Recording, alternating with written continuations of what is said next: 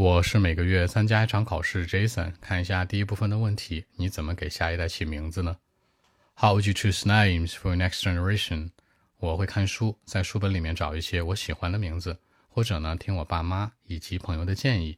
因为一个人的名字很重要，陪伴他的一生，所以一定要谨慎对待。OK。Actually, for me, I may read about some books, just find out some names that I like. or just listen to my parents or my friends' advice, you know. But I think that it could be very important because you know what, a name will be with someone for a long time, like 70 years long or even 100 years long. See, I told you, I'll think about it very carefully. So that's it. 那找出来，find out，家人朋友的建议，my parents or friends' advice。那名字陪伴人们很久，a name will be with someone for a long time。 那仔细思考，think about very carefully。